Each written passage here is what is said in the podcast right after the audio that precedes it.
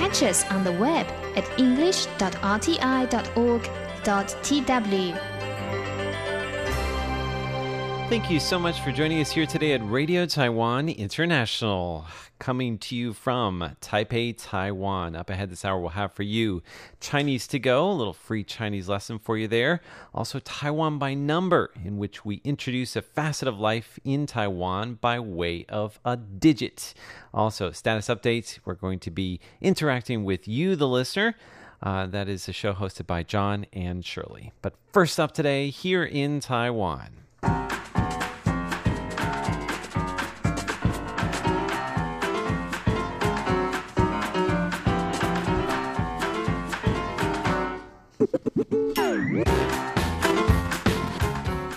Today is Tuesday, June 18th, and you're listening to Here in Taiwan on Radio Taiwan International. In the studio today, we have John Van Trieste. Hi there. Hi there. Also, Leslie Liao. Hello. Hello. And I am Andrew Ryan. In today's program, we are going to be uh, talking about Taiwan's women archers who uh, picked up some amazing first ever golds on the international stage. Also, we're going to tell you about uh, why you don't need to worry about the blue tears of Matsu. What are the blue tears of Matsu? Little uh, blue things in the water around the outlying island of Matsu. Uh, and we're going to have a duo of graduation stories. We have a surprising graduation banquet. I'm sorry, bouquet. Can't read my own writing. and also, we're going to tell you about an underwater graduation. All that and more in today's Here in Taiwan. Don't go away.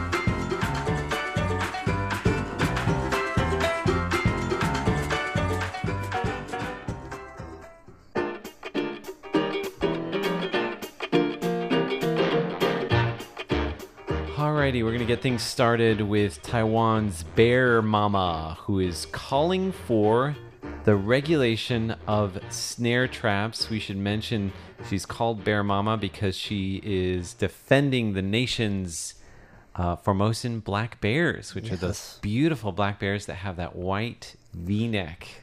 So cute. That's They the easiest are. way to identify them. And they're very widely regarded as Taiwan's mascot. Sort That's of right. The animal that represents the soul of Taiwan. Yes. Yes, uh, I actually spoke to Bear Mama about two weeks ago. Some of you may have heard a recent edition of Curious John, may have heard her talking about bears and her real beef with traps, which leave them with horrific injuries. Uh, she's back in the news again because another bear was found horrifically injured, this time in Hualien County in the east, uh, in a two second video uploaded to Facebook on Saturday by the Taiwan Black Bear Conservation Association. Uh, you can see this ensnared black bear, and it looks like a very small one, although I'm no expert. It Oh. looks like a little one to Poor my little guy. untrained eyes. Um, it, it was it comes after a report on Monday last week that uh, a bear was trapped there in the hills of Zhuoxi Township. So someone went out and released it, but uh, it was in terrible condition. It had been immobilized for as long as four days, they think, Oh, unable to move. It showed signs of dehydration and it had a gangrenous and maggot infested wound from the Oh. snare. And it wasn't apparently the bear's first run in with a bear trap. Its fore, left forepaw was missing, and Oh. suggesting that it had had a previous encounter and walked away alive. This is one of the biggest threats to bears, is what she was telling me when we spoke like a, a short while ago. Well, let me ask you this, um, because they're snare traps, right? Right. Are they specifically laid out to catch bears, or is it just hunters hoping to catch whatever wild boar, deer? It's hard to say because what she told me during our interview was that uh, they may be accidental, but that uh, uh, bears do have a price. They have a role in Chinese medicine. In other words, there's a monetary value to them. So even though Oh. they're protected, they are worth more to some people, uh, some very horrible people, but still, than they are would be alive. So uh, it's hard to say whether it's accidental or not. It's widespread because even when she was doing her uh, dissertation, she said a very large percentage of the bears that they found had some sort of mangled injury. And it's not fortunately the good news is that it's not a, la- a lack of habitat. Usually when you hear about endangered animals, we've gone and wreck, wrecked their habitat. She says there should be enough to support several thousand, no problem. Taiwan is heavily forested still. It's the fact that they keep getting hurt that's in a large part responsible for their low, very low numbers, lower than the panda, and lower than she said the amount that's needed. They think to have a sustainable population. Wow. So she's gone on to CNN. I think we talked about it on this program mm, recently. So you can, if you're interested, you can probably check that CNN program out. What this goes to show is that even with all this exposure, there's still a lot of work to be done. And um, what what is really great about this organization that she's work, working with, I think she helped set it up, this Taiwan Black Bear Conservation Association, is that they more or less do everything on their own. They're privately funded in large part. Um, they have a lot of centers they've set up, educational centers and other things, and they really just do it with donations and things like that. Uh, so they tranquilized this bear. They sterilized it. They dressed the wound. They checked it for tags and trackers and didn't find any, and they released the animal. Uh, Wow. They do have their own sort of rehab program that they run, not often, but occasionally to help get these bears they find if they're really in bad shape sort of, especially small cubs, learn how to survive on their own in the wild and then release them. So, uh, one member, the one who was not uh, Bear Mama herself, but another member of this association who seems to have filmed this bear, that Facebook video was his work, has been asking the government for years now to set up a medical center for the wildlife in the east of Taiwan, but has not received approval. So they're doing everything. They've got their own stockpile of medicines, supplies, cages, and restraints at this place that they've set up called the Taiwan Black Bear Education Center. So they're doing, I mean, if no one else is going to step in, at least these brave and dedicated volunteers are doing that work. So, so thanks to the NGOs, huh? Mm. Is little guy going to be okay? It doesn't, though they released them, and I think Okay. it, they have a good judgment of whether they'll be okay or not. They did, they did, they have in the past, in the recent past, taken at least one bear in and done that whole rehab thing. So I guess they didn't think it was necessary. But uh, the bear mama is saying we need more regulations on these traps. It's still we're we're still talking about. He's been doing this for more than twenty years, and we're still talking about this. So What's Bear Mama's name? her name is she's a professor uh, Huang Mei Xiu, Mm-hmm. and uh, that has really become her life's mission. It was sort of an accident, but uh, she wasn't. She was actually told that she would have to study the bears to graduate. Really? But it became just it just happened that she she didn't have to, but she stuck with it after finishing, and now Good this is her. a lifelong passion for her. great. It's her path in life. So That's fantastic. let's free the bears. Glad she's around. Yes, absolutely. You know, I'm hoping that the fact that um, the Formosan black bear mascots, you know, the I think the Taipei City mascot is a black And the bear. tourism bureau. The tourism bureau. You think? You think? So no, but I, what I'm th- saying is I'm hoping that this is maybe drawing more attention to this endangered animal, and people will care about it more, and the government will pour more resources into Well, it. The thing that struck me, really struck me during our interview was she said when she was doing this, like started out 20 some years ago, people didn't know this bear existed. Now it's everywhere. So hopefully, Amazing. hopefully. There is hope.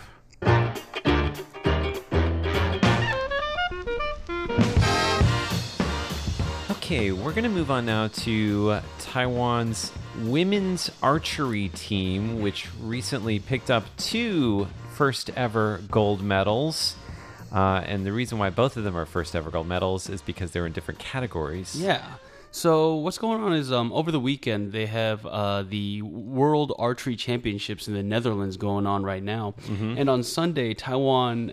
This is actually big for two reasons. Is because uh, Taiwan got gold medals in two categories. Not just that, but Taiwan also beat the heavily favored South Koreans. Which Oh. are, I mean, huge archers. Yeah. and, And uh, rivals of Taiwan. At least that's what we think anyway in Taiwan.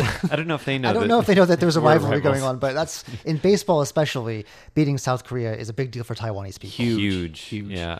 Um, so to give you some context, what happened was Korea had won 13 of the last 20 cha- championships Whoa. in this category, That's crazy. and they were undefeated in th- this entire year in 2019 Up until the finals. up until the finals, which was on Sunday, and the three uh, Taiwan's three-woman team beat Korea's three-woman team in a best of uh, in three of four sets. Three of four sets. Yeah, in three Okay. four sets, and um, it was really, really came down to one last arrow, and the arrow was they needed a nine to win, and um, Peng Jiamao hit a ten. Wow. Hit a 10. Wow. Good for her. So she could have done it with a nine, but she got a 10. She got a ten.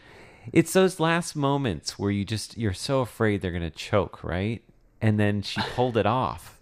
She, she had the, the, I guess the wherewithal, the stamina, the, the mental um, Calm too. That's the heart pounding. calm. Yeah, seriously.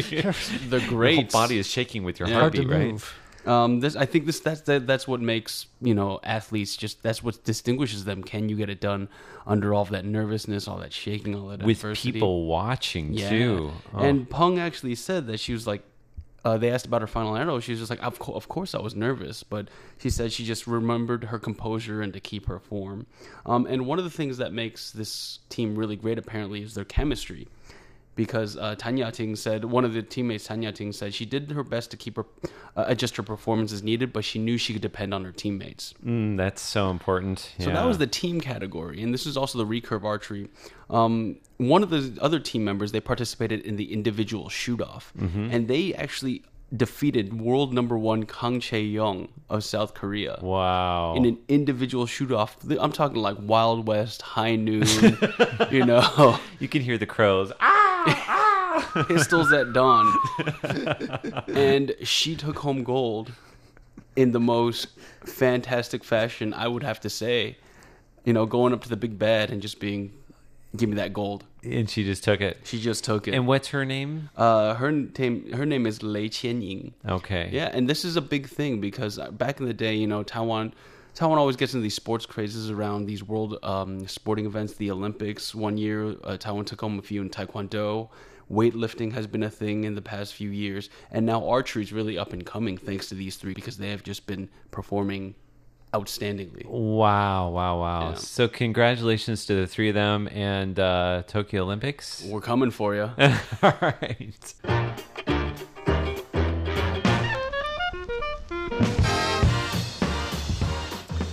Right. So uh, Taiwan has many outlying islands. If you've uh, been watching Taiwan Insider, you'll know that Taiwan has 166 islands, a number I like to throw around from a previous episode of uh, Taiwan by Number from Taiwan Insider.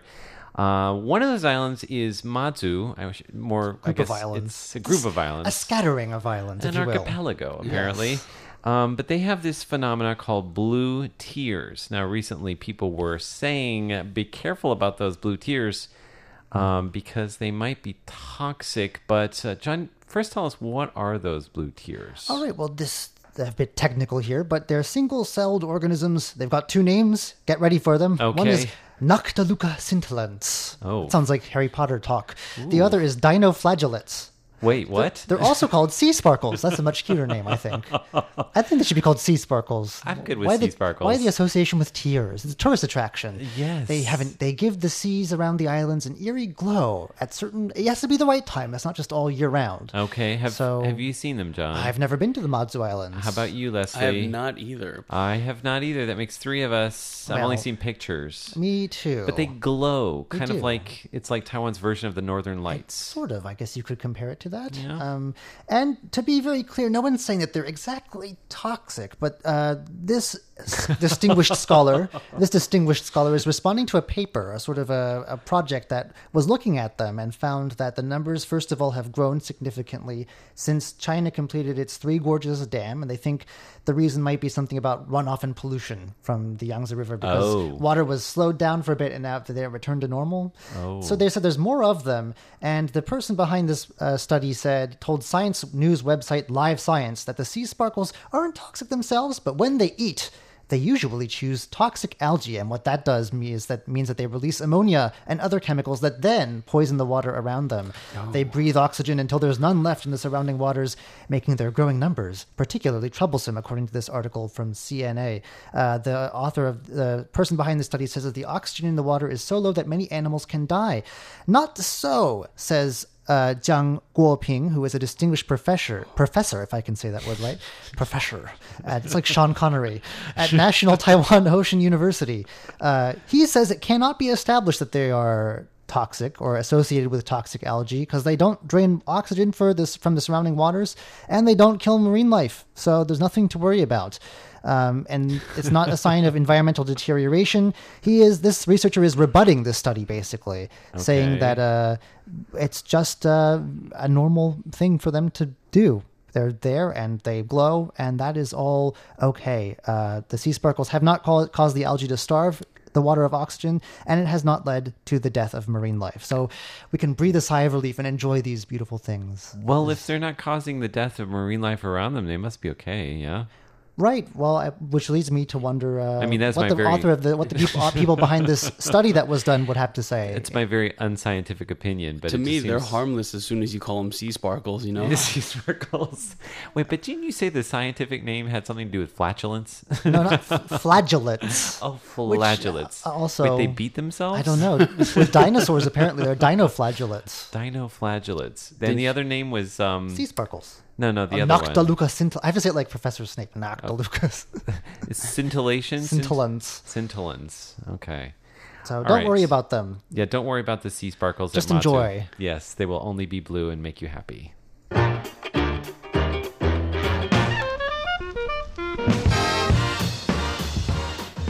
Alrighty, it is graduation season here in Taiwan. We have a pair of graduation stories to finish off today's program.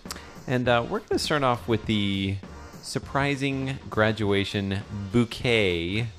So really quickly, when you guys graduated, did you guys get flowers at all? No. No, I don't remember honestly. Are flowers a gra- it, I know they are in Taiwan, but are they a graduation thing elsewhere? I think so. I know that in Hawaii everybody gets leis. Yeah. Right? But sometimes you get bouquets here. Anyway, it is graduation season in Taiwan. You walk around, there's a bunch of kids in their graduation gowns and they're taking pictures. And of course, this is a time for celebration and gifts. And one thing that's trending right now is somebody on Facebook went viral because they had a bouquet of not flowers, but grilled shrimp. Ew. Grilled prawns. That's gross.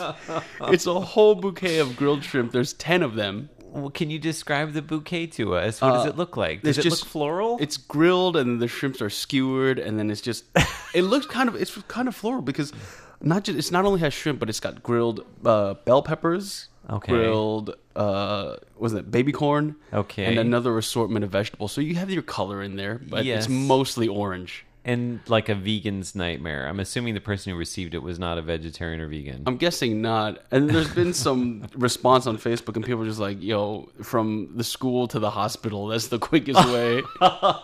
Because you know, like graduations are held, you know, in, In hot summer. places. Yeah, in summertime, so. Either outdoors in an arena or like indoors in a stuffy stadium. Like, or, you know, The adjoining picture looks like it's a bright summer day, so I would not want to be around there. Yes, not so good. Um, well, so so high marks for creativity, maybe low marks for sanitation. Yeah, Okay, I hope that person did all right after graduation. the Food and Drug Administration there, man. Yeah, seriously. So, John, you have a story that's also related to a graduation, and this is uh, an underwater graduation. It's true. It took place on Green Island, which is one of those outlying islands you were just talking about. Uh, the, there were 12 graduates there. There were only 12 of them. It's this kind of smaller island uh, of Gongguan Elementary School. They had their diplomas given to them in an underwater ceremony. Uh, they earned their junior diving certificates beforehand, so don't worry. And uh, their diving coach was with them. Anyway, they got their diplomas at the most fam- the island's most famous diving site, actually. And their school principal was there. I wonder if he was in a diving suit too. I hope so. Um, they visited while they were there the world's deepest underwater post box, which is there, a 1.8 meter tall structure that's installed at a depth of 11 meters, so they went a good ways down. 11 meters, 11 meters is down. not a, a small distance under the water. That's No. like maybe two stories, But people, three stories. it says in this article, kids there learn to swim starting in kindergarten, and in lower grades they start snorkeling and eventually move on to canoeing and diving. So they've all got everyone who graduates gets one of these diving certificates. So they're on all safe, all happy, all graduated, and Yes. uh, I hope the diplomas were waterproof. Yes, yes. Well, you know, um, in Taiwan, they have this kind of like tradition in a lot of schools where at, when you graduate, there's like a big water fight that happens afterwards. Um, I wonder if, or is that maybe just one school? It's Kind of a moot point if you're 11 meters under the ocean. That's what I was thinking. What's what do they do underwater? Killing two birds with one stone. Sending mail, apparently. Yeah, right home and tell everybody all about it. Getting shrimp for their bouquets, their graduation bouquets. Actually, if that bouquet was at that graduation, fresh. would have been totally very fresh. fresh. You could have even eaten it uncooked. Congratulations. Have some seafood. All right. Well, uh, thank you so much for joining us for today's here in Taiwan. Uh, if you have any questions or comments about our program, do send us an email rti at network.tw. Uh, I'm Andrew Ryan. I'm John Ventrias. And I'm Leslie Leo. Stay tuned. We've got much more up ahead here on Radio Taiwan International.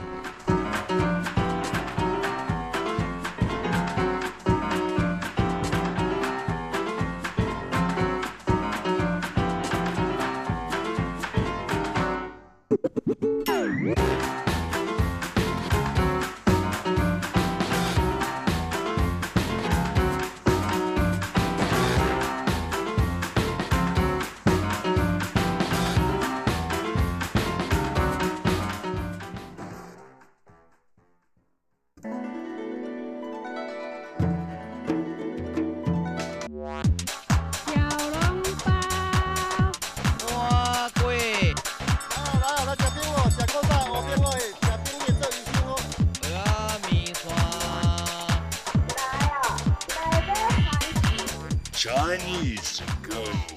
Real Chinese for real people. Dig in.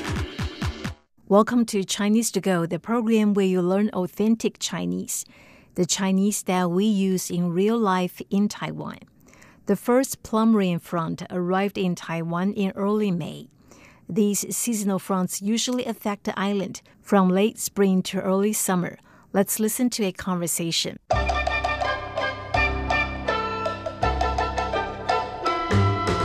最近天天都在下雨，每天都要撑伞，实在很烦。是啊，天气好潮湿，应该用除湿机去除湿。每年的这个时候都是雨季，雨下个不停，什么时候才可以停？至少还要等一个星期，天气才会转晴。 Right， 最近天天都在下雨。It's been raining every day lately。每天都要撑伞，or 每天都要撑雨伞。I have to carry an umbrella every day。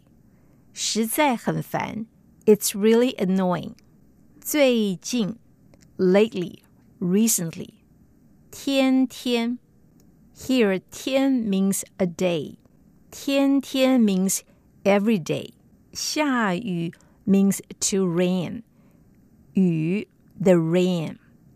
下 here the word 下 means to drop or to fall. 每天 every day. 撑伞 or 撑雨伞。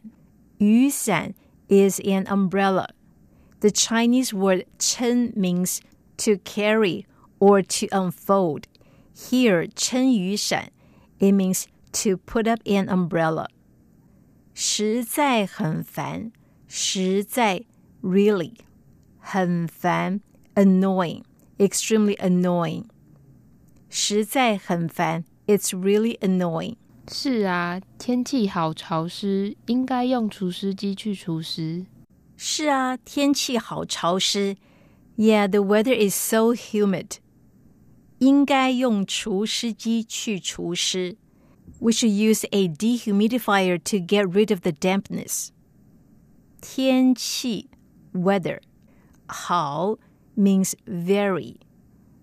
潮湿 humid 好潮湿 very humid so humid. 应该 should 用 to use 除湿机除湿机 is a dehumidifier 除 means to get rid of 除湿 to get rid of the dampness 每年的这个时候都是雨季雨下个不停什么时候才可以停每年 every year 这时候 this time 雨季 the raining season. Every year it's the raining season at this time of the year. 雨下个不停 It's been raining non-stop. The Chinese word 停 means to stop. 不停 means non-stop. 什么时候才可以停 When will it stop? 什么时候 When? 可以 means be able to. 至少还要等一个星期，天气才会转晴。至少还要一个星期， 天气才会转晴。We have to wait at least another week before we see the sunshine. 至少 at least 一个星期 one week 等 to wait have to wait at least one week 天气 weather 转晴转 here it means to turn 晴 means sunshine or a sunny day here 转晴 means to see the sunny day to see the sunshine before we end today's program let's listen to the conversation at slow speed again 最近天天都在下雨每天都要撑伞实在很烦是啊，天气好潮湿，应该用除湿机去除湿。 每年的这时候都是雨季， 雨下个不停，什么时候才可以停？至少还要等一个星期，天气才会转晴。 And that's it for this week's edition of Chinese to Go. I hope the rain will stop soon because I'm molding away with all this rain.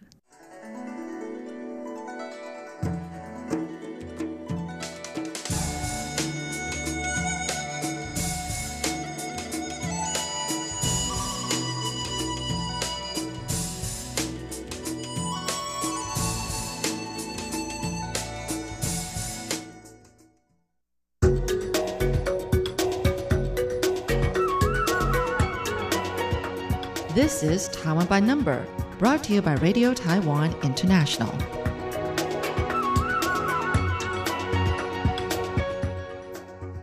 In today's Taiwan by Number, we're going to touch on something more on the bright side. Yes. Now, about the uh, wedding industry, okay, it's a big money making business. And around the world, you know, um, there's a lot of uh, photo taking, of course, but there's also catering, event planning, to jewelry buying. Yes, But you can in- make a ton of money Oh, in yes, the wedding industry. Yep. Absolutely. But in Taiwan, the huge focus is on the professional photo taking Okay. of the wedding. But it's actually, um, you know, how those huge, heavy, bounded albums that they put all these um, wedding photos inside. Yes. You know, th- they usually would make um, an appointment with a photographer way ahead of time and then get all these pictures done. But um, they would change the clothes many times and they can choose to have the photos taken in the studio or outside in a famous spot or something like that. So it's really a big deal in Taiwan.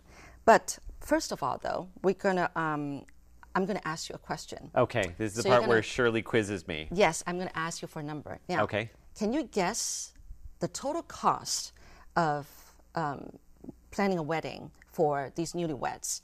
Which includes photo shoots, okay, and the banquet itself, the venue, and all that kind of stuff. Just a rough number, and you can just guess the number in New Taiwan dollars. Okay.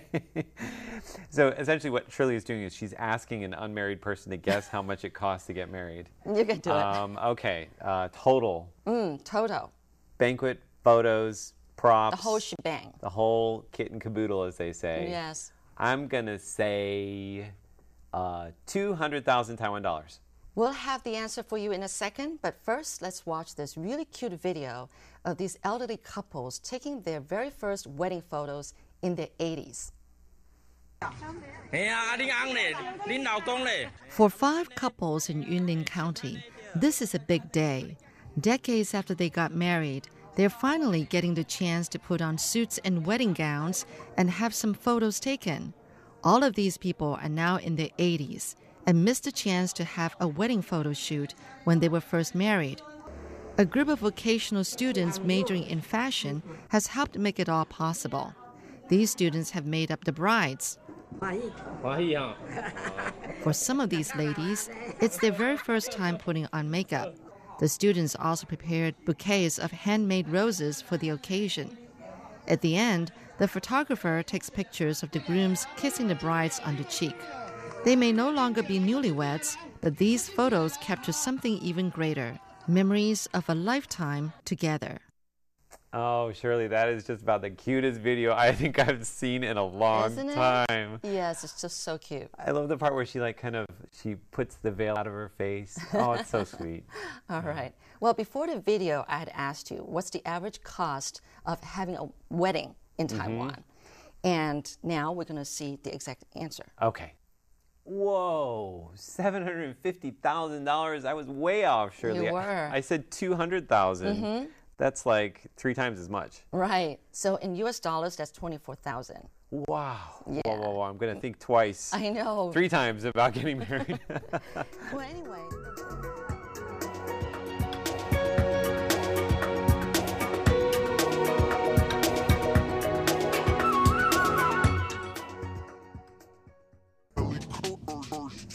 This is Status Update.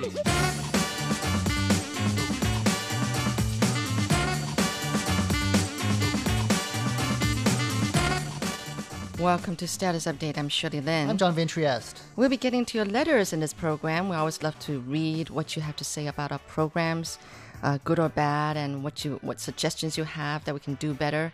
But before we do that, let's update our status. What do you say? All right. Okay, so um, what have you been up to lately? Uh, well, here in Taipei last weekend, there was a big uh, festival, sort of a carnival almost, for Eid al Fitr, the end of Ramadan, I think. So, Right. um, it was a very big event.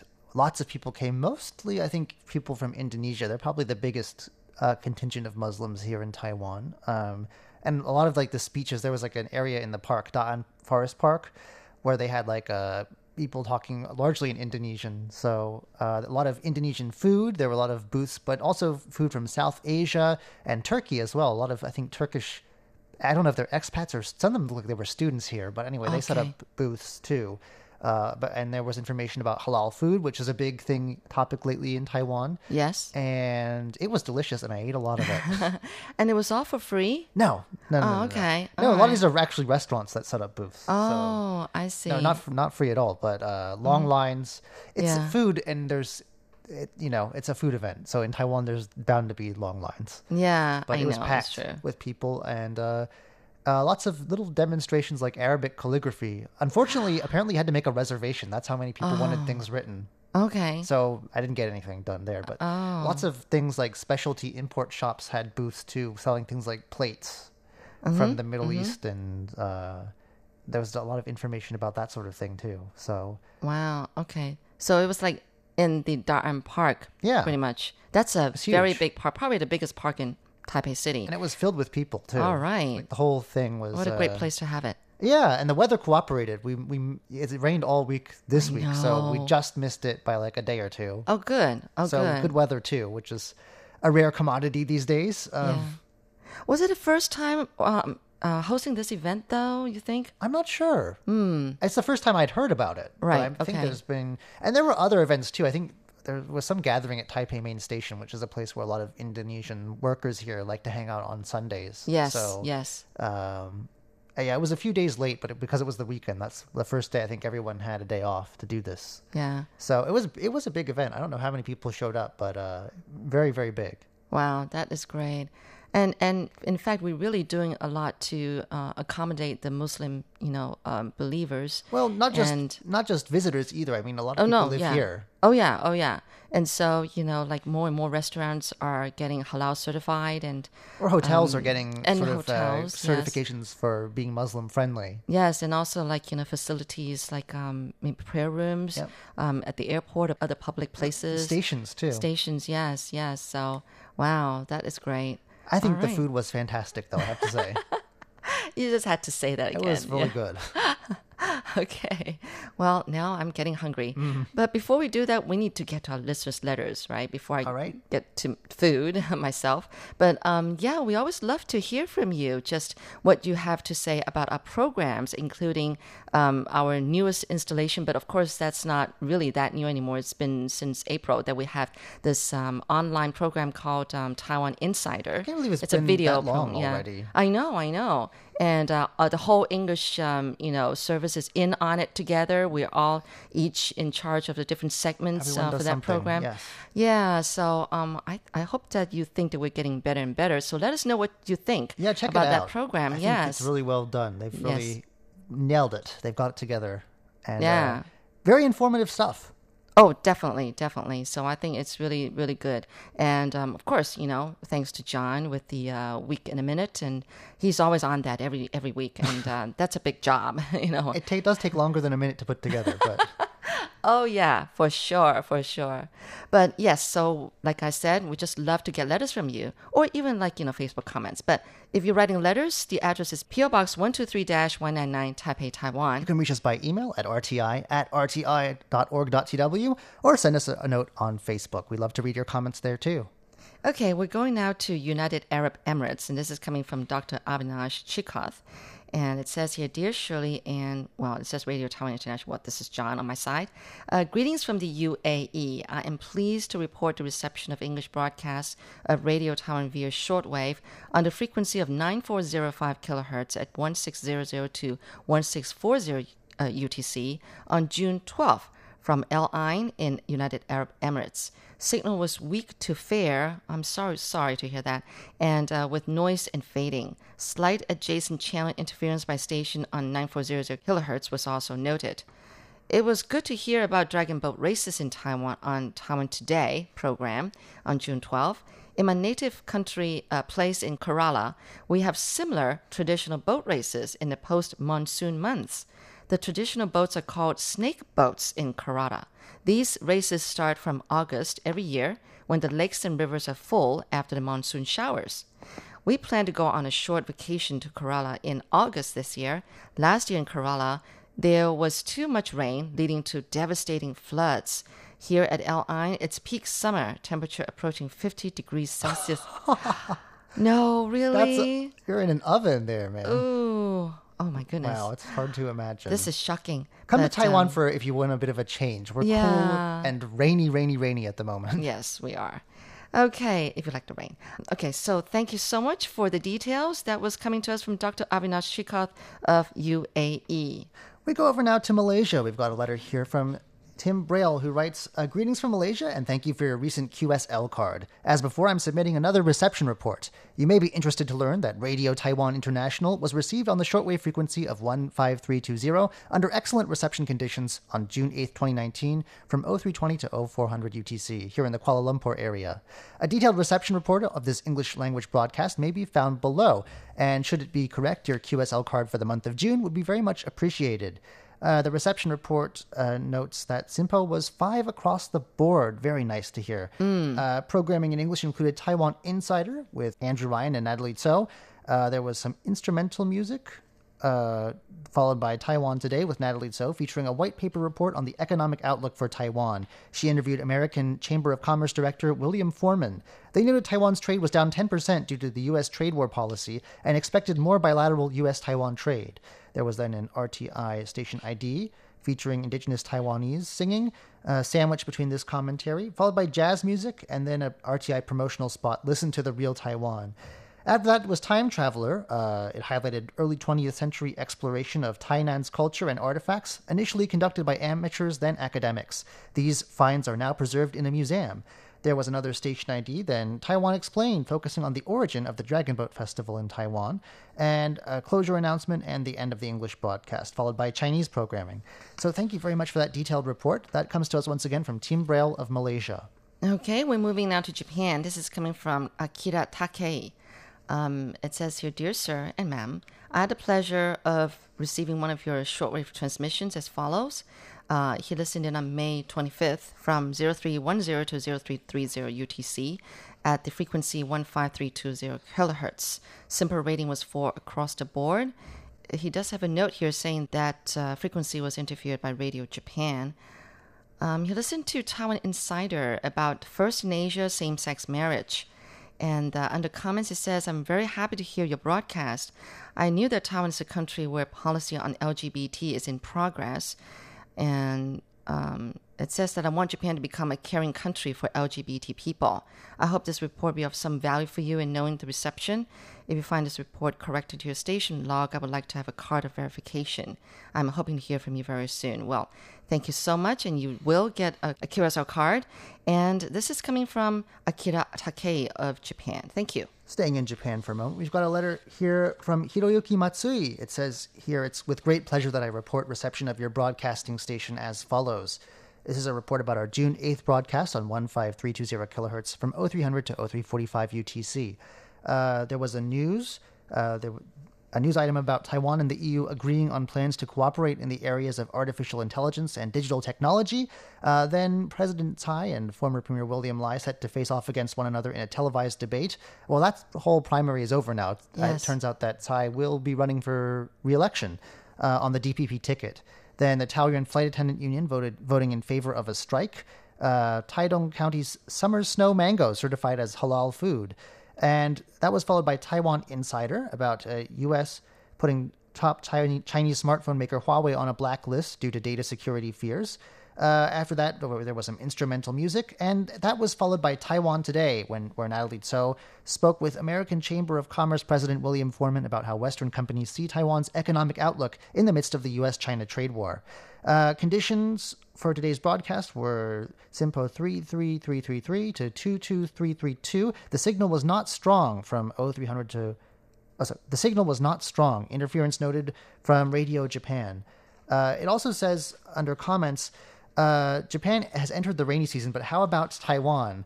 Uh, we can say with confidence that we are definitely in a rainy moment, a Oh, rainy yes. season. Uh, is there a rainy season in Taiwan? Yes. I Mm-hmm. think it may start earlier than in Japan, but it's about the same time of year. Yeah, the plum rain We're season. right next to each other, so the same weather affects us Yeah. sometimes. I don't wear my rain boots a lot, but I'm wearing them every day this week. You really need them. the other day, there was news that EXILE's Akira got married to a Taiwanese. I heard that's true. Uh, that was actually big news domestically. Uh, I heard that in Taiwan, there are many people who get married in June because marriage in July is bad for is not auspicious. Is there such a thing that too many entertainers also get married in June? Uh, I can only listen to holidays on RTI's English broadcast, but I look forward to it. If the details in this report are found to correspond with your station log, I would appreciate very much to receive your verification card or letter. Uh, that comes to us once again from Hiroyuki Matsui of Japan. Now, do, do you notice anything about not getting married in July? I think, th- I mean, Ghost Month. Ghost Month yes. is is like in August, usually Oh, around that time. Yeah, it's never as early as July. You think? I don't think it's Sometimes quite that it- early. Well, it can overlap a bit. It but, can. Yeah, I think um, that would be the only reason why that I can think of. Lots of people, not just getting married, lots of people stop doing lots of things during Ghost Month, including Yeah. traditionally having vital operations. So Right. that's not a good idea. That's not very good. Right, or moving your home. You know, move, Right. yeah, moving. But yeah, I think that's when most people don't get married. I don't know about getting married in June, especially, but uh, Mm. But just not getting married in, In- July in or Ghost Month, which is later in the summer. Yeah, Yes. right. Now we move to Assam, India. This is coming from Mr. Baikan Hazarika, and he listened in on June 11th um, at 0340 UTC. The frequency was 15320 kilohertz. SIMPO rating was 43343 and he listened in on status update. Okay, it says listening to today's um, listeners letters program status update. Um, you had a little update about Taiwan's famous rock band. Yes, I um, um, I think I did a program, a music program about this uh, rock band, probably the most famous uh, rock band in Taiwan, Mayday. Um, today, you had mentioned letters and reception reports from listeners of India, England, Japan, USA, etc. I very much enjoyed today's show. I found it very informative and enjoyable. So, thank you for the details and uh, let us know what you think about our other programs too. So, that would be very welcome. And so, this was coming to us from Mr. Baikan Hazarika of Assam, India. Thank you. Staying in India for a moment, we go now to West Bengal, where Dr. D.K. Sarkar writes Hello, I am a radio listener from India. I listen to your radio broadcast. I am sending herewith an audio file of your radio program. Uh, kindly acknowledge this letter and verify my reception. Uh, I shall be very obliged if you could please send me a QSL card. Well, no problem there. Uh, this is a report about our June 3rd broadcast uh, from 1627 to 1638 UTC, around that time, on 9405 kilohertz, uh, SIMPO rating 44343. It says here that the location was in Chandanagar, India, and that uh, the receiver was a Sony ICF shortwave 7600GR using a long wire antenna. Well, thank you very much for letting us know that you were able to hear us and uh, telling us how good the quality of reception was. That comes to us once again from Dr. D.K. Sarkar of West Bengal, India. Okay, now we're getting to a letter from Brian Newell uh, of uh, Logansport, Indiana, USA. And it says here Dear RTI, summer has arrived. Hope all goes well through this warmest time of year. Take care. And uh, let me read some details of some of the programs he listened. Um, he heard Curious John, where John, you were talking about the Taiwan fault lines, the Chelungpu Fault Preservation Park. That's a pretty cool looking place. I, Yeah? I really want to go and check it out sometime. Yeah, I didn't know that they have a park for a fault. I mean, you can just see it like a big slab of rock. Oh, okay. Like that's where the ground is split. It's pretty. It, it looks. I, it, it seems like if you were to walk up in person, it would be very impressive. Wow, Just from now the I want to go. Okay, now I want to go. I know about this fault. Yeah, Chelungpu. That was the one behind So- the the real big disaster back in 1999, was it? Mm-hmm. The the, The uh, Puli earthquake. Yes, earthquake. yes. Okay, all right. And then uh, uh, under Feast Meets West, uh, talking about eat the food and not the decor. Sometimes the street is the decor. Street food Netflix series starting in Asia includes Jiayi, yes, uh, a county in western Taiwan. J Bells and Bamboo Pipes by Carlson Wong. It was on the Hong Kong Chinese Orchestra, uh, titled Drums East, Drums West. And then Taiwan Insider on the 30th, uh, 30th anniversary of the Tiananmen Square um, incident, and also about the Huawei blocked uh, apps. And then Stroke of Light, it was about photos of Iceland. And uh, looks like uh, Jay Chen had an interview with somebody for this show here. Well, thank you very much. And that was coming to us from Brian Newell of Logansport, Indiana, USA. Thank you. Going back to Japan one more time today, we got a letter here from Sakai Onozawa. It says, I had the great pleasure of having received one of your shortwave transmissions. I'm pleased to report reception of your station as shown below. This is a report about our June 2nd broadcast from 0300 to 0359 UTC on 15320 kilohertz. Uh, under reception conditions, it said, Your broadcast received interference with an unknown station. I used the USB mode of ECSS function of my receiver to reduce the interference. Uh, it says once again that the interfering station is unknown, but the overall rating for the reception quality was fair reception condition. Under details, it says that uh, the opening music was followed by Chinese to go, which uh, was featured the word money that was heard. Then there was Taiwan by Number, discussion about islands between Natalie Tso and a male. I think that's Andrew Ryan. Uh, Curious John, an interview with a female guest. And Feast Meets West, a talk between Ellen Chu and Andrew Ryan. Four Chinese songs were heard. The first was Taiwan Xiaoci uh, by Liu Fuzhu. The second was Waving with a Smile by Faith Young. The third song was, uh, looks like Mai Sao Bing by Zhou Xuan. And the fourth song was Lu Bian Tan by Liu Ku. There was closing announcement, and it says, Below that, uh, let me introduce myself again. My name is Sakai Onozawa. I am a 56 year old Japanese. My job is a computer systems engineer. I'm always listening to your broadcast in Yokohama City, Japan. In this program, old and new Chinese pop was heard, and that was my great pleasure. I like uh, Taiwan Xiaoci and Mai Sao Bing. I found the Chinese pop actual videos on YouTube, and I notify my friends of those URLs on my Facebook timeline. So spreading the word. uh, I hope that this report will be valuable for your technical and programming staff, and if it corresponds with your station log, I would be pleased to receive your verification QSL. With very best wishes, Sakai Onozawa of Yokohama, Japan. Well, thank you so much for listening to our programs. We always love to hear from you what you think about them. So please write us. Our address is PO Box 123 199 Taipei, Taiwan. Our email address is rti at rti.org.tw. And of course, you can always leave us a comment on Facebook letting us know how we're doing. We'd love to hear from you. For Status Update, I'm Shirley Lin. I'm John Van Trieste. See you next week. Bye.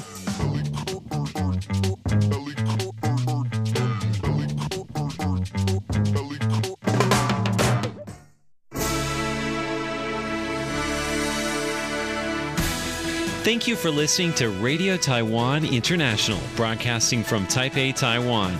Check out our website at english.rti.org.tw. Again, that's english.rti.org.tw for the latest news and features from Taiwan. You can also listen to our programs and watch videos as well. Our 60 minute English language program can also be heard every day at the following times and frequencies. In southern China and South Asia from 1600 to 1700 UTC on 6180 kilohertz. Again, that's in southern China and South Asia from 1600 to 1700 UTC on 6180 kilohertz. And in Southeast Asia from 0300 to 0400 UTC on 15320 Again, that's in Southeast Asia from 0300 to 0400 UTC on 15320 kilohertz. We'd love to hear from you. Please send your comments to P.O. Box 123 199, Taipei, Taiwan. Again, that's P.O. Box 123 199, Taipei, Taiwan. Or send an email to rti at rti.org.tw. Again, that's rti at rti.org.tw. Also, visit us on Facebook. The address is fb.me forward slash Radio Taiwan International. Once again, on Facebook, we're located at at fb.me forward slash Radio Taiwan International for videos, photos, and news of interest from Taiwan. Thank you once again for listening to Radio Taiwan International.